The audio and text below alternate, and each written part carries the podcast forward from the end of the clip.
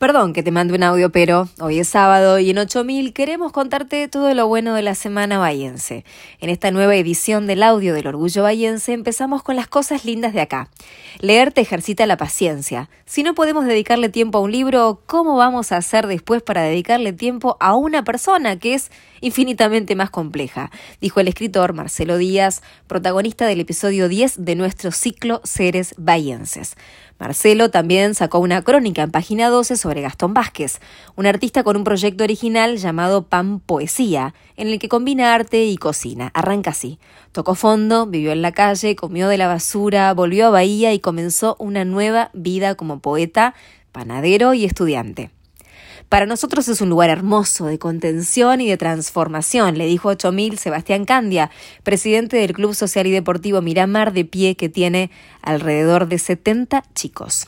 Jorge Aman tiene 73 años y le saca sonrisas a los chicos de Serri con su tren de la alegría que recorre la localidad con música y repartiendo golosinas. Es bárbara la energía que te dan los chicos, remarcó.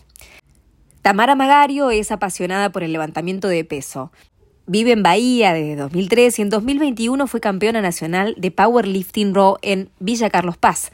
No nos convertimos eh, en un hombre por hacer fuerza, sostuvo.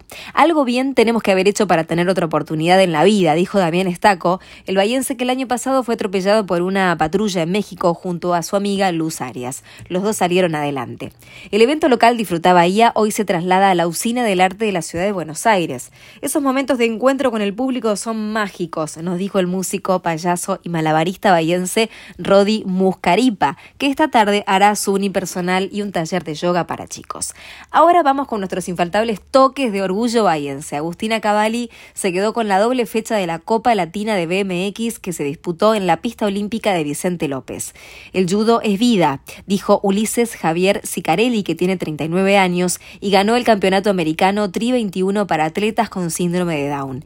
Nací y me crié en Bahía, soy un bahiense más. Llegué a correr una sola carrera de karting en Aldea Romana y después proseguí en Chile, contó Javier Scuncio Moro, un piloto de 25 años que llegó al TC 2000. Este mes, Yasmín Palotini jugará con las Leoncitas la Copa Panamericana Juniors en Barbado. Mi sueño siempre fue vestir la celeste y blanca, dijo. Nuestros campeones del mundo, Lautaro Martínez y Germán Petzela, fueron titulares el martes en la goleada 7 a 0 ante Curazao, en un amistoso que se jugó en Santiago del Estero para cerrar una semana a puro festejo. El toro también fue elegido para el sexto y último capítulo de El origen de la escaloneta, el documental de Infobae sobre el equipo que levantó la tercera en Qatar. Bueno, eso es todo por hoy. Ya sabes, nos ubicas en la página 8000.ar, en las redes como 8000 Bahía y en el email orgullobahiense.gmail.com. Soy Agustina Arias y me despido. Gracias por estar ahí. Ah, y perdón que te mande un audio, pero